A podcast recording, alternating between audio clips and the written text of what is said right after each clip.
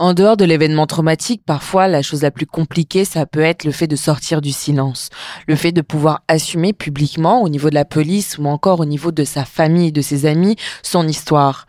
Lucie, c'est exactement ce qu'elle est venue faire au micro d'origine en révélant son agression, sa séquestration qu'elle a vécue il y a quelques années et surtout en révélant la force qu'elle a pu avoir pour guérir de ses blessures. Je vous laisse donc découvrir son histoire et la force de cette femme. Il y a deux ans, je me suis fait agresser sexuellement et euh, je me suis fait séquestrer aussi. Et c'était euh, un événement très très très dur parce que euh, en fait j'ai cru que j'allais mourir ce jour-là et j'en suis sortie j'étais j'étais traumatisée cette personne, c'était une euh, quelqu'un que je connaissais, quelqu'un que j'avais fréquenté pendant un an, et ça faisait sept ans qu'on se connaissait. Et en fait, il m'avait dit bon bah si je vais t'emmener voir euh, mon, nouvel appart parce que euh, bah, je suis maintenant en colocation avec avec mon pote. Je vais avec lui, enfin je l'accompagne, et j'étais déjà assez irritable en fait parce que j'étais pas dans une période très joyeuse. Je venais de quitter mon copain, et en fait en y repensant, bah mon instinct féminin en fait il avait fait surface j'étais en fait énervée parce que on a pris le métro ensemble il était très collant il me faisait des bisous tu vois, sur, sur le visage. Et je lui avais dit d'arrêter parce que j'aime pas me sentir compressée. Et euh, il devenait de plus en plus insistant, donc du coup, je sais la voix. Ce qui m'a fait euh, rester quand même. Je me suis dit, bon, bah, je suis venue jusqu'ici,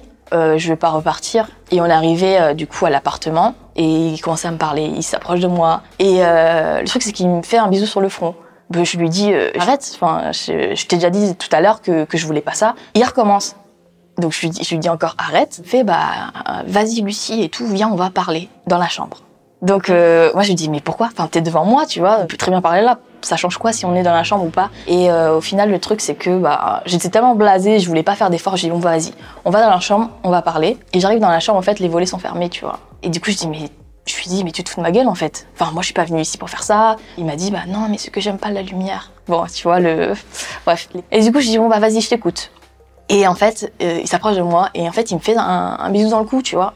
Et mon premier réflexe, bah, c'est de le repousser avec ma main. Et à partir de là, il, il a froncé les sourcils, il m'a dit mais qu'est-ce qui t'arrive? Pourquoi t'es comme ça? Et je lui dis bah, depuis tout à l'heure tu comprends pas, donc euh, tu vois à un moment donné, euh, faut faire quelque chose. Je voulais sortir de la chambre, sauf qu'en fait il m'a tenu les avant-bras et euh, je voulais me débattre, tu vois.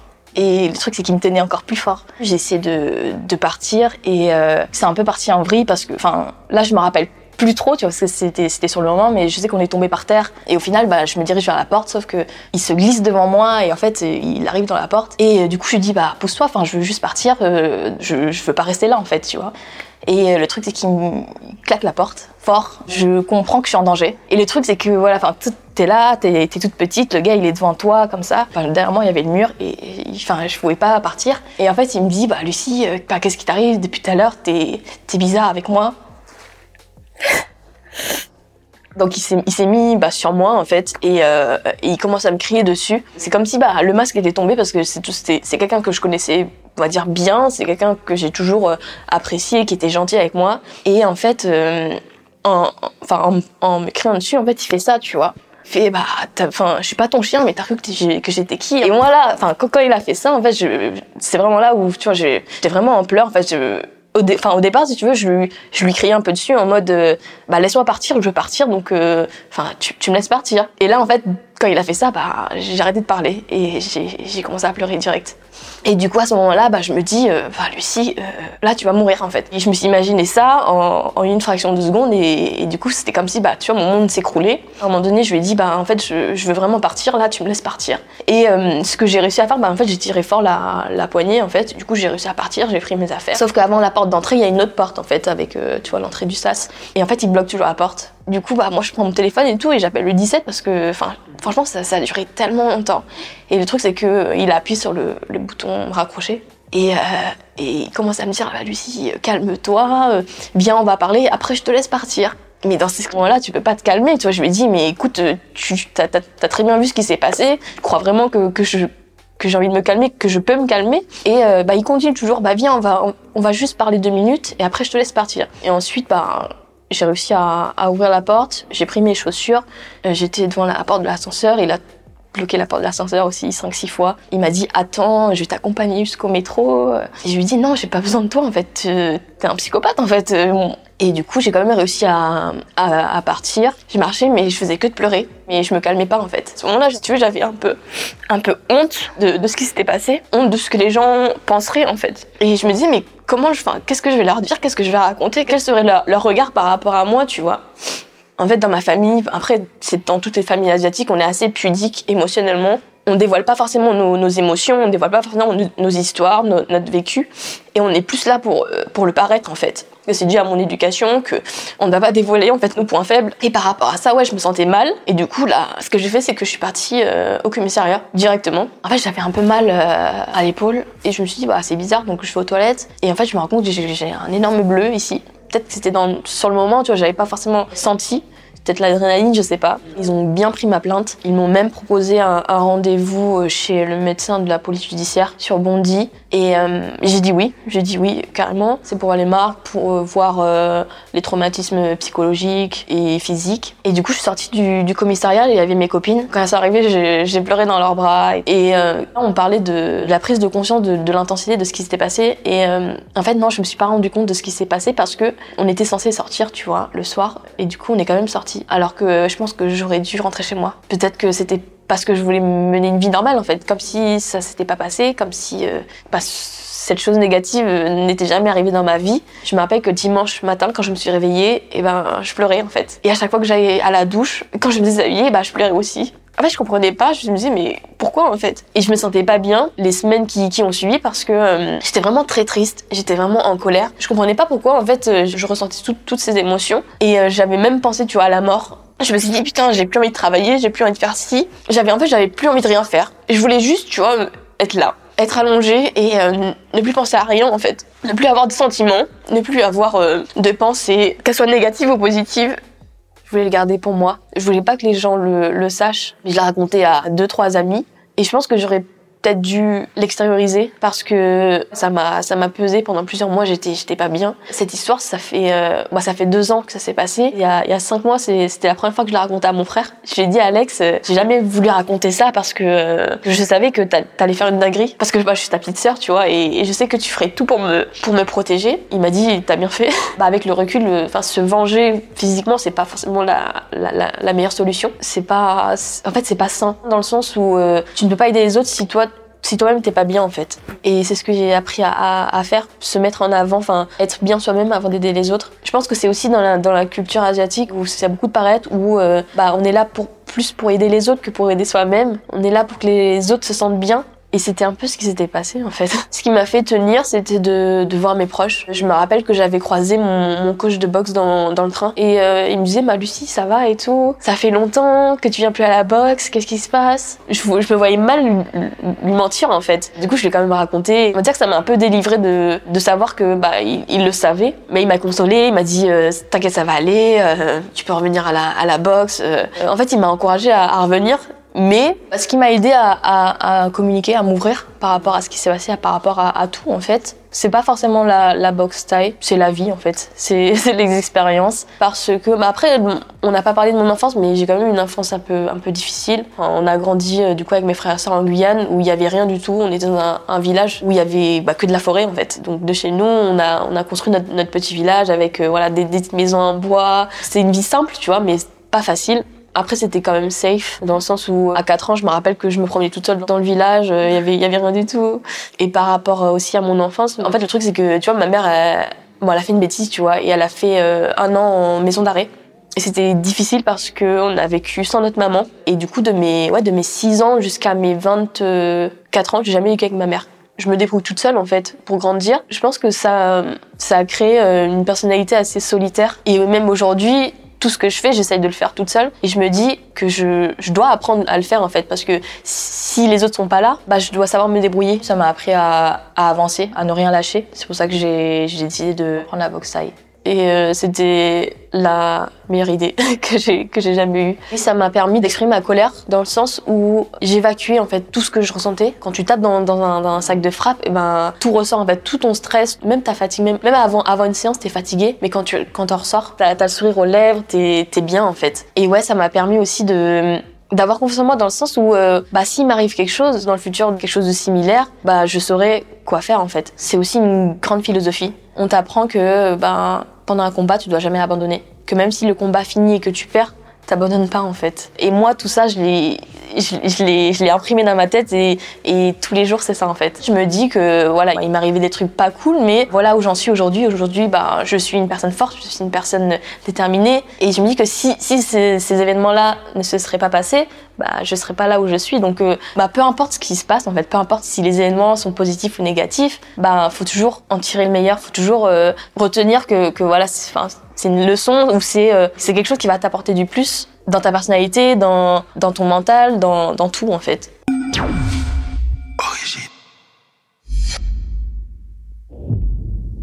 Alors vous venez d'écouter l'histoire de Lucie, Lucie qui est avec nous. Comment tu vas Lucie? Ça va très bien, merci. Et toi? Eh ben écoute, ça va plutôt bien. Je suis contente de t'avoir aujourd'hui parce que tu étais l'une des premières interviews qu'on avait pu faire sur Origine. Pour le coup, c'était vraiment à l'époque du lancement. C'était même pas quelques mois ou quelques semaines. C'était vraiment la première semaine où on a interviewé des personnes. Tu étais venu, on avait loué un, appartement. Je me suis en plein Paris et euh, tu faisais partie donc des toutes toutes toutes premières personnes qui nous avaient fait confiance sans avoir lancé le média.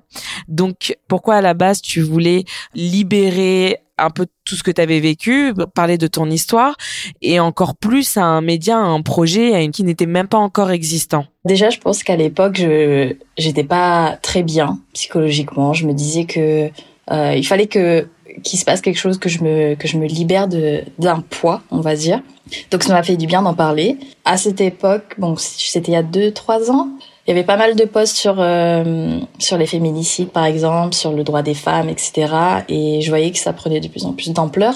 Donc je me suis dit pourquoi pas expliquer mon histoire, raconter mon histoire. C'est des choses qu'on raconte pas pas souvent puisqu'on a souvent honte de ce qui s'est passé. Et euh, à cette époque aussi, euh, je me découvrais. Donc je découvrais que moi aussi, bah, je pouvais parler, que ma voix aussi pouvait compter. Donc donc je voulais juste tenter l'expérience et t'appréhendais pas le fait de le faire sur un média. Donc voilà comme je te disais qui n'existait pas dans le sens dans le sens où euh, tu ne savais pas forcément comment ton histoire allait être euh, mise en avant. Ou tu pensais pas à tout ça? Non je pensais pas du tout à tout ça. Déjà je pensais pas qu'Origine Média allait prendre euh, autant d'ampleur. Moi non plus. Mais non en fait je l'ai surtout fait pour moi parce que tout d'abord c'était une sorte de, de thérapie. Donc je l'ai surtout fait pour moi euh, après, je t'ai fait confiance parce que déjà, déjà, t'étais super gentille et je me suis dit que que t'étais quelqu'un à qui on pouvait faire confiance. Ça, me touche, merci beaucoup. Et je pense que ça peut être aidé aussi le fait qu'on soit en contact avec quelqu'un qu'on connaissait, euh, ça, facilite euh, les échanges. Et comment tu te sentais le, le jour de l'interview? Moi, je me souviens de toi, euh, un peu timide beaucoup timide.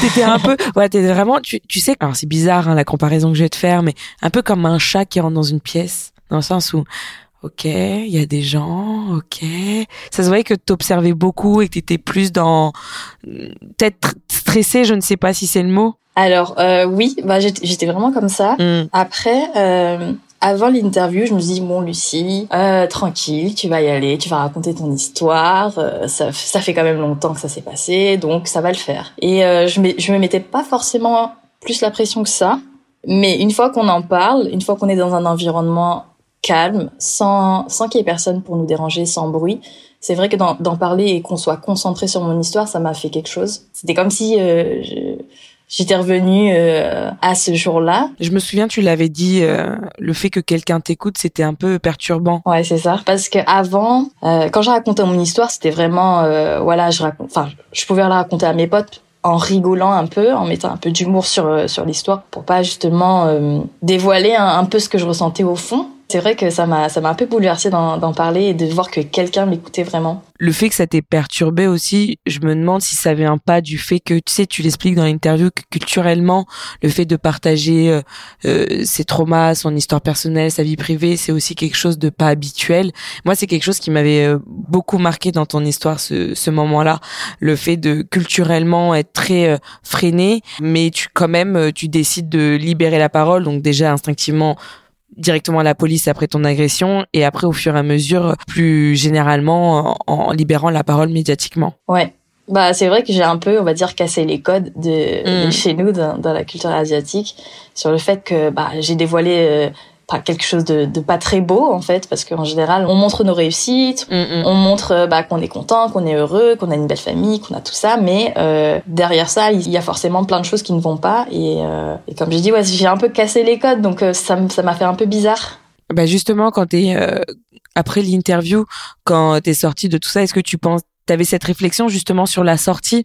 Ok, c'est sorti. ok- Enfin, ok, ça va sortir. euh, Il y aura mon visage, mon histoire. Euh, T'appréhendais tout ça ou non Le fait déjà avoir sorti ton histoire, ça t'a un peu apaisé peut-être sur certains points? Alors ça m'a apaisé, Mhm. Mais euh, d'un côté, je me suis dit oh là là, mais à quoi je vais ressembler? À quoi va ressembler le montage final? Je me rappelle que le jour de la sortie, euh, j'avais super peur. Je, tremblais carrément parce que je me suis dit bon ma, ma vidéo va sortir en sachant qu'il y avait déjà peut-être trois ou quatre vidéos qui étaient déjà sorties Mhm. et euh, il y avait déjà eu pas mal de retours et je me suis dit bon bah ça va être mon tour. Il va y avoir des commentaires sur mon histoire, les gens euh, vont peut-être me juger, les gens vont me regarder, ils vont peut-être me comprendre, euh, ils vont peut-être me critiquer et c'est vrai que ça m'a fait un peu peur. Tu t'attendais à du négatif alors? Oui, ouais forcément. Pourquoi tu t'attendais à du négatif? Je m'attendais à du négatif parce que je sais que par exemple, euh, bah, je sais que mes parents, euh, ils aiment pas ce genre d'histoire. Ils sont, ils sont assez euh, traditionnels. Mhm. Par exemple, je, je parle de mes grands-parents, par exemple, ils m'ont dit qu'il fallait pas que je sorte ce jour-là, qu'il fallait pas que je vois un garçon ce jour-là, et que c'est, enfin, c'est de ma faute, quoi. Ok, t'avais peur que les commentaires soient sur ta responsabilité dans l'histoire? Oui, c'est ça. Ok. Parce qu'après, euh, je me sentais pas coupable du tout, mais c'est juste que c'est assez difficile quand t'es au milieu des, des projecteurs et que tu reçois plein de plein de critiques alors que t'as pas forcément demandé en fait.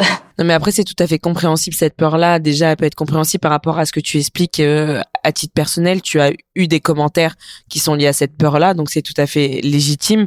Et au plus, plus sociétalement, euh, on est du genre à remettre la faute euh, sur la femme lorsqu'on parle d'agression, que ce soit agression sexuelle, physique ou même psychologique ou verbale. On est du genre à euh, remettre en question le comportement de la femme, euh, son, son accoutrement, ses actions. Donc en soi, tes peurs sont, euh, enfin, sont et en tout cas étaient légitimes à l'époque. Et si aujourd'hui des femmes l'ont encore, c'est tout à fait, euh, c'est tout à fait légitime. Enfin, c'est pas inventé Mhm. de ton esprit cette Oui. peur-là. Et donc quand c'est sorti, donc tu, tu te dis ok, j'ai peur. Qu'est-ce qu'ils vont dire Comment ça va être publié Comment on va mettre en avant mon histoire Et donc raconte-moi, bah la sortie. Alors euh, qu'est-ce qui s'est passé euh, Alors le jour de la sortie, j'étais chez euh, des potes. On devait dîner ensemble, donc on, on était quatre.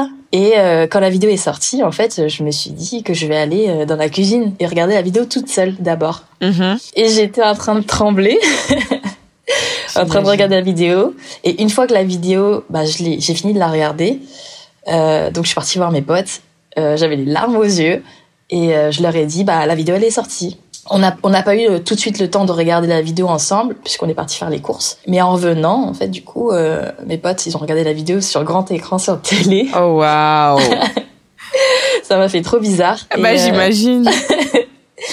Et après, ils sont tous venus me faire un câlin, donc après, ça s'est très bien passé. Dans les minutes, dans les heures qui ont suivi, j'ai beaucoup de beaucoup d'amis, beaucoup de connaissances qui sont venus m'écrire. Mhm. Enfin, que des choses positives. hein.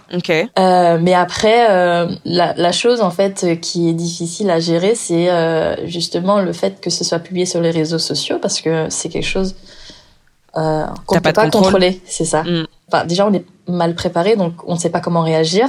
Bien et sûr. moi, je pense que la première, la première bêtise que j'ai fait, c'est de regarder tous les commentaires. J'avais regardé sur Instagram. Ok. Parce qu'Instagram, mais c'était majoritairement positif. Ouais, si je dis c'est pas ça. de bêtises. Oui, c'était majoritairement positif, mais euh, il y a eu, il Mm. y a eu quand même quelques commentaires négatifs et je l'ai pris, euh, enfin personnellement, du coup. Mais c'est normal, la violence des réseaux sociaux quand on n'est pas préparé, ou même si on est un peu préparé, la première fois qu'on lit des commentaires et surtout quand c'est lié, c'est dirigé vers notre personne, on comprend pas la méchanceté gratuite, donc on est, en- on se dit forcément, mais si la personne dit ça, C'est si, c'est ça. Donc il y a une remise en question qui est peut-être parfois trop, trop intense, mais c'est vrai que beaucoup de gens ont été touchés par euh, ta sensibilité, par ta manière de raconter ton histoire, par ton histoire.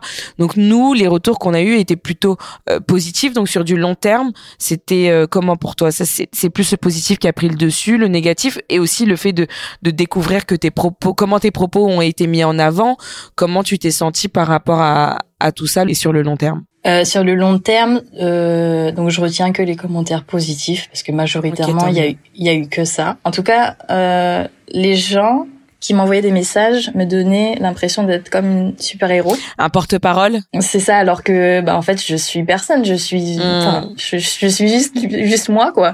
Et comment tu l'as géré toi? Bah moi j'ai répondu à tous les messages que j'ai reçus. Donc à chaque fois j'écoutais, enfin je, je, lisais avec attention euh, tout ce que les gens avaient à me dire. Je pouvais dire que merci en fait, hmm. et que si les gens euh, avaient besoin d'en parler, qu'ils en parlent parce que c'est c'est une vraie thérapie de libérer la, la parole.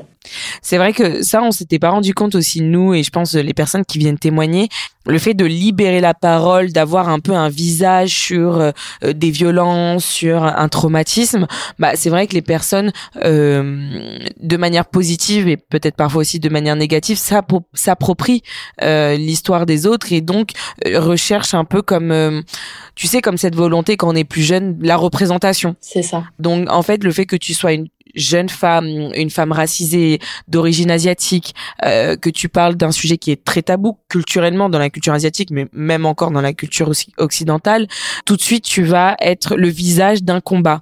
Alors que bah pas forcément, et c'est tout à fait légitime. Si tu veux être le visage d'un combat, c'est génial.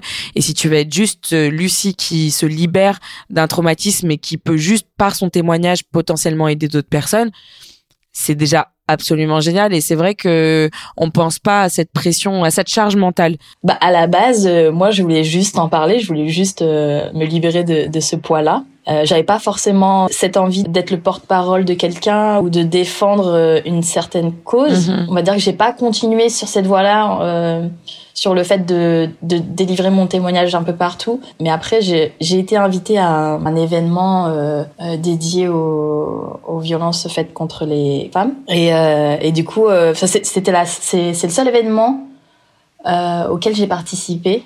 Ouais, après le, le témoignage. Et vu que, comme tu disais, ta volonté première, c'était pour toi, pour te libérer de quelque chose et comprendre un peu plus ton histoire, bah justement, après la sortie de l'interview, comment tu t'es senti personnellement? Quel a été peut-être sur ces deux dernières années le travail fait sur euh, sur sur ton histoire Comment ça a pu t'impacter peut-être? Alors, ça m'a impacté des, des, deux côtés, donc négativement et, et positivement. Mm-hmm. Du côté négatif, je pense que dans ma tête, je me remettais en question et je me disais, euh, est-ce qu'il faudrait que je continue de me battre euh, contre cette personne juridiquement? Et de l'autre côté euh, enfin j'avais mon enfin c'est comme si j'avais mon petit ange gauche et mon petit ange droit qui me disaient euh, bon Lucie il faudrait que tu te battes et de l'autre côté bon Lucie tu t'en fiches il faut que tu, faut que avances cette histoire c'est derrière toi. Donc ça m'a un peu travaillé ça. Et aujourd'hui t'en es où? Sur le, le combat juridique Est-ce que tu as décidé d'arrêter ou tu Je sais plus si je te l'avais dit, mais l'histoire a été classée sans suite.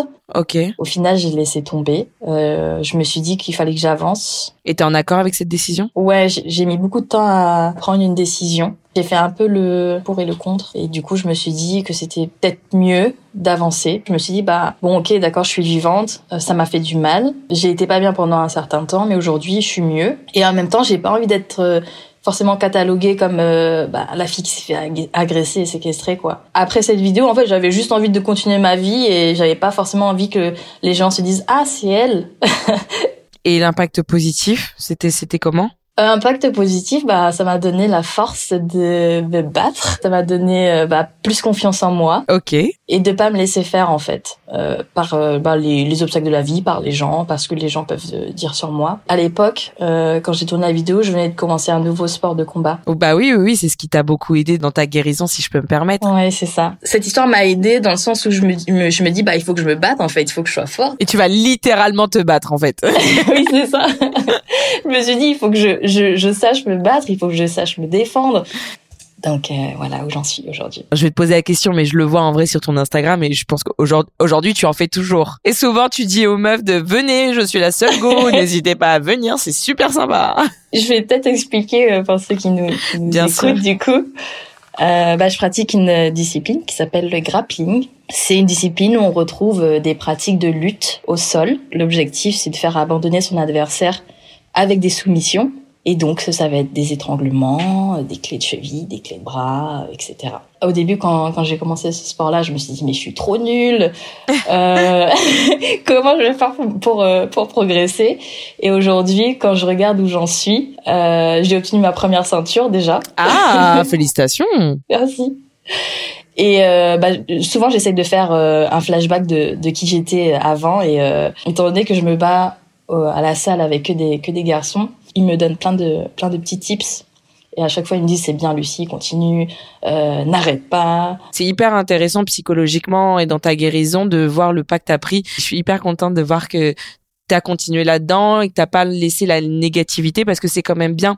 On va pas être dans ce mensonge de se dire oui, libérer la parole, il peut y avoir que du positif, venez tout sur Origine Média. Euh, il faut prendre conscience que les réseaux c'est aussi un c'est comme tout, il y a du positif, il y a du négatif, et donc quand on décide de prendre la parole, il faut prendre conscience de ce que ça veut dire de se montrer publiquement. Euh, ça veut pas dire que vous prenez tous le même chemin en sortant votre votre histoire, mais en tout cas que il peut y avoir différents chemins qui se dessinent et que c'est à vous de le saisir et qu'il y a aucune obligation. Donc euh, donc merci beaucoup. Lucie, qu'est-ce qui va se passer par la suite? Donc tu vas nous écrire un livre alors ou pas? Non, pas, pas, pas, c'est pas dans mes plans pour l'instant. Tu vas être championne de grappling alors sinon. Bah, je sais pas, j'espère. Enfin, j'ai vraiment trouvé un sport qui me, qui me, qui me correspond et j'ai vraiment envie de, de continuer dedans pourquoi pas euh, gravir les échelons, obtenir d'autres ceintures, on verra. Comment on peut te contacter aussi Tu as envie de donner tes réseaux sociaux, bien évidemment? Euh, bah, je suis toujours disponible hein, si jamais euh, vous avez besoin de parler, de vous libérer, principalement sur Instagram. Donc c'est Lucie, L-U-C-I-E, Sion, S-I-O-N-G. Et si jamais vous voulez venir tester les grappling, pour étrangler des gens. Carrément, étrangler. On est, on est passé assez de la combativité à étrangler des gens. non, mais j'encourage, euh, j'encourage toutes les, toutes les femmes qui veulent euh, se défendre, gagner un peu confiance en elles. On apprend beaucoup sur soi, sur le sport, sur les gens, sur la vie surtout. Ben, on encourage tout le monde à tester ce sport-là, en tout cas trouver le sport ou l'art ou euh, l'activité qui les aidera à remonter la pente si on a besoin de remonter la pente. Euh, merci beaucoup Lucie, merci. Je suis contente d'avoir eu de tes nouvelles. Merci Newin.